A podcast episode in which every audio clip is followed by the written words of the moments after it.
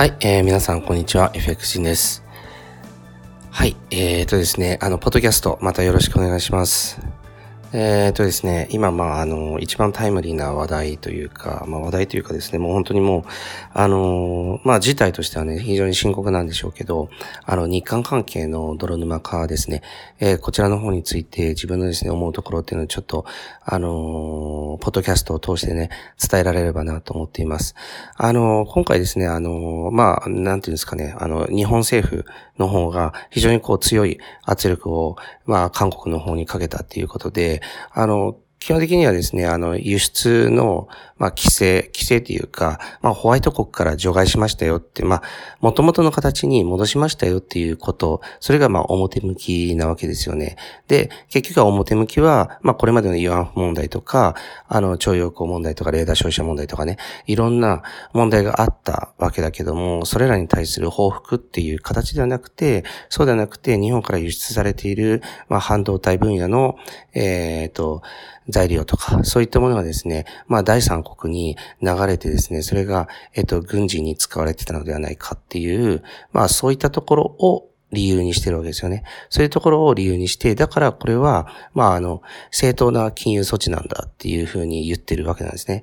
ただ、あの、基本的にはですね、まあ、これまでのあの、慰安婦の、まあ、合意、えー、したのにもかかわらず、それがまあ、蒸し返されたりとか、徴用工の問題もそうですよね。そして、まあ、お互いの、誤解なのか、まあ、どうなのかわからないけども、そのレーダー消費者問題など、いろいろあって、あの、結局はですね、これはもう事実上の、まあ、あの、報復なんだろうというふうに、まあ、韓国の方では受け取ってます。で、日本の方でも、やはり、まあ、タイミング的に見たら、これはもう報復だよねっていうふうに、まあ、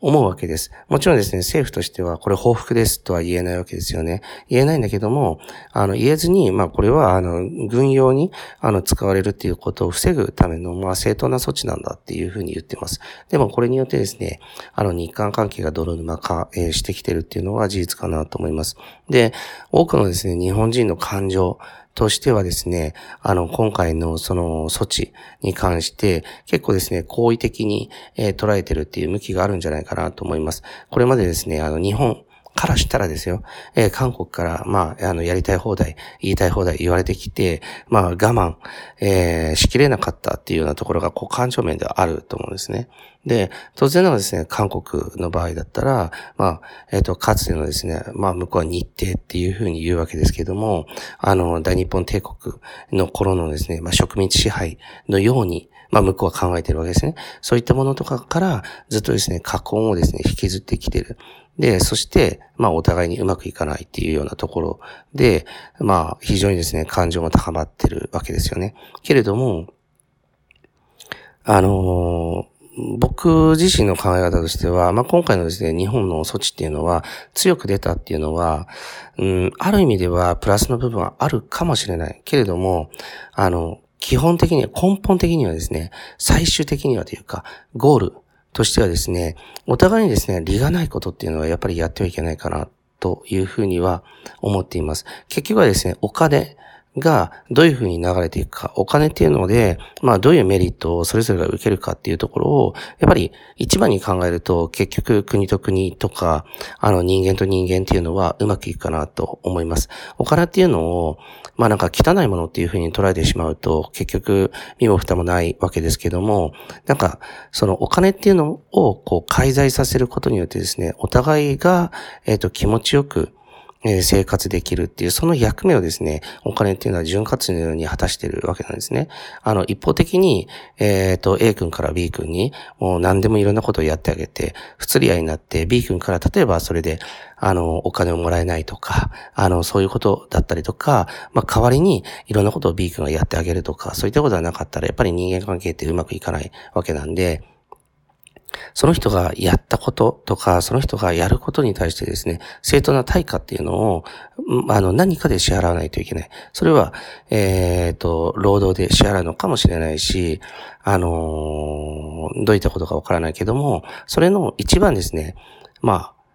やりやすい非常にですね、スピーディーに、えっ、ー、と、ちゃんとですね、対価を支払えるっていうのがやっぱりお金なので、そのお金が、のメリットっていうのがどこにあるかっていうのをこう考えて動いていくことで、国と国っていうのは特にね、えっ、ー、と、うまくいくっていうケースは多いかなと思います。ってなるとですね、今回自分がやっぱりすごく思うのが、えー、とですね、日本のですね、まあ企業からもですね、あの輸出っていうことが、まあしにくくなったわけだし、で、韓国の方は韓国の方で、その、えっ、ー、と、製品を、材料をですね、輸入することによって、それらで、まあ、電子機器をいろいろとこう作ってきて、世界中に、えー、輸出してたわけですよね。そういったことが非常に難しくなるっていうことです。ってことはですね、お互いにデメリットっていうのがあるので、あの、この争った時のメリットっていうのが、どこにあるかっていうと、非常に限定的なんですよね。けれども、これをすることによって、まあ、お互いにですね、両方の国のですね、あの、基幹産業に関わるところなので、お互いの GDP っていうのは、まあ、下がるっていうことが、まあ、簡単に想像できるわけです。で、まだこれをですね、指摘している経済学者っていうのは少ないけども、基本的に下がるのは間違いないかなと思うわけですね。だって、その、あの、単純に考えてですね、まあ、韓国にしたら、あの、経済的な大打撃っていうのはわかるわけだけども、日本の方はもう感情的になってる国民とかも多いので、まあ、韓国に、まあ、勝てるとか、そういうふうに考えるかもしれないけども、日本も輸出っていうものに制限がかかるので、あの、非常に打撃なわけですよね。で、お互いに、の国のですね、GDP っていうのは、やっぱり数パーセントずつは下がるだろうっていうことです。で、国の GDP の数パーセントっていうのは結構大きいわけだけども、じゃあ、これをすることによってメリットを得る国っていうのはどこかっていうと、やはり、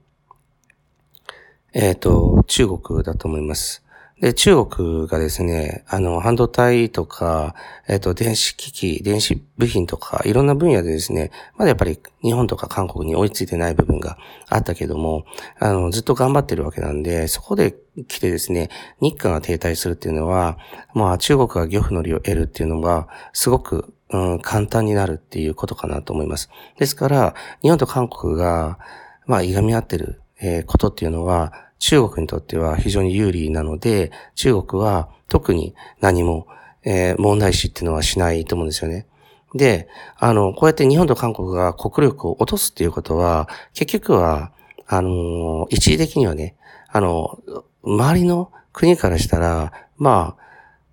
悪いことではないっていうふうに考える国も結構あると思うんですよね。そうなると、ますます、えっと、ここにですね、救済措置えー、を講じる、まあ日韓がまた仲良くなるっていうようなところを、まあ考えてね、動いてくれる周りの国っていうのは、まあますますないのかなっていうふうに思います。で、しかも、えっと、中国がですね、まあ、あの、日韓が国力が低下するところで、えっと、そういった半導体の分野とか、そういったもので、ドンとまた上がってくる後期になるわけですよね。そうなると、結局は、将来的に、えっ、と、共産主義国家である中国がですね、強大になっていくことを、まあ、あの、大きく今回、えー、日本っていうのはアシストするんだろうなっていうふうに思います。で、あの、ご存知の通りですね、中国っていうのは、香港とか台湾への圧力っていうのを非常にこう強めていますし、えっ、ー、と、自国、まあ自分の国ではですね、あの、ウイグル民族への弾圧とか、まあ、うーん、と言ってみれば、あの、全人口のですね、データベース化っていうのを進めてて、あの、データベースの中では政府に批判的な人間の、まあ、海外とかへの渡航の禁止とか、まあ、あの、えっ、ー、と、パスポートとかをね、あの制限したりとか、あとは、まあそういった人間たちの、人たちのね、あの住宅ローンを使用不可などにこう活用したりとかっていう、まあ、えっ、ー、と、民主主義の国ではあんまり考えにくいことなんだけども、あの中国っていうのはそもそもが枠組みが共産主義国家なので、そういったところっていうのが、あの非常にこう、どちらかといえば日本よりも大手を振ってできるわけなんですよね。で、あの、これが中国がこの大国が近くにあるわけなんで、日本。そしたら、まあ、今回の日韓の、えっ、ー、と、関係性の悪化っていうのは、こういった、まあ、大きな大国ですよね。日本にとって好ましくない大国の脅威にですね、今後将来日本がさらされるっていうことを、まあ、意味しているわけですよね。ですから、僕が今回言いたいのは、えっ、ー、とですね、あの、日本の措置っていうのは、まあ、これも一時的にはいいかもしれない。けれども、けれども、あの、これをですね、契機として、お互いに、えっ、ー、と、話し合ってですね、日韓が、あの、未来志向で進んでいかないと、これは感情的に、あの、相手がやったからこっちもやったとか、そういった、まあ、喧嘩ですよね。それと同じことになって、双方ですね、得られるメリットっていうのはない。日本にとってもないっていう、あの、ことになるわけです。だから、まあ、あの、トレードと一緒ですけど、まあ、エントリーしたら、やっぱりエグジットっていうのを必ず考えないといけない。今回こういう措置をしたのであれば、そのゴールっていうのをどこに置くか。で、ゴールは必ず日本にとってのメリットじゃないといけない。日本にとってのメリットっていうのは、今のグローバル化した社会ですから、韓国にとってのメリットでもなければ、日本にとってのメリットっていうものも、まあ、見えてこない。それはですね、えっ、と、グローバル化した、えっ、と、経済構図の中での、まあ、あの、事実というか、真実なんですよね。で、日本がですね、こういったですね、脅威、まあ、まあ、特に中国とかの脅威にさらされる中で、じゃあ国内ではっていうと、もう自分は最も深刻なことっていうのは年金問題だと思ってるんですね。あの、非常に今収入が少ない、えー、若者たちが、あのえっ、ー、と、多くの、まあ言ってみれば勝ち逃げ世代を、あの、みんなでこう支えてるって、頑張って支えてるんですね。少ない人たちが、収入が少ない人たちが、どんどんどんどん社会保障費とか、もう、えー、増大していく、税金とかも上がっていくっていう中で、で、この少ない年収の人たちがさらに年収が少なくなっていって、あのー、えっ、と、その、まあ、これまでね、結局、まあそういった、あの、自分たちが払った税金とか、社会保障費とか、そういったものの恩恵をですね、あの、受けられる人が普通に受けられる。で、あの、それを支える、えっ、ー、と、今の若い世代っていうのは、まあそういった恩恵に良くすることがないだろうっていうことなんですね。で、もう一つはですね、やっぱり働き方改革が始まったことで、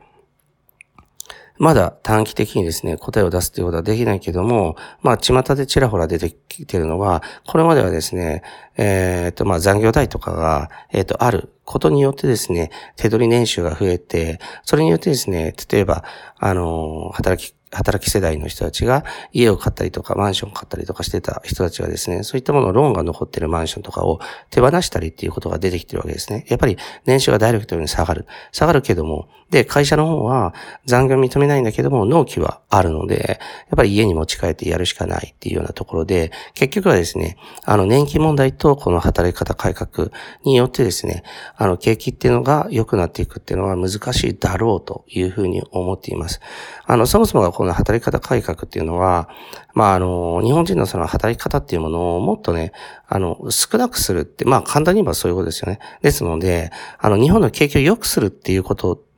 の政策ではないわけなんです。で、年金問題っていうのは結局は、えー、こういったですね、あの、年金っていうのは結局はお互いがお互いをこう支え合うっていう相互扶助の、えー、概念の中のものなので、結局は少子化そして高齢化っていうのをすることになってくることによって、結果的にうまくいくはずがそもそもないんですよね。これは僕はもう何年も前から、えっ、ー、と、いろんな動画で言ってますけれども、結局はですね、公的年金っていうのはどこの国でも、あの、破綻してあり、えっ、ー、と、うまくいかなくなったりっていう現実があるわけなんで、結局は少子化になってしまえば、日本の年金っていう年金制度っていうものはまあ崩壊するわけです。で、そこに加えてですね、働き方改革によってみんな手取りが減っていくっていうことなので、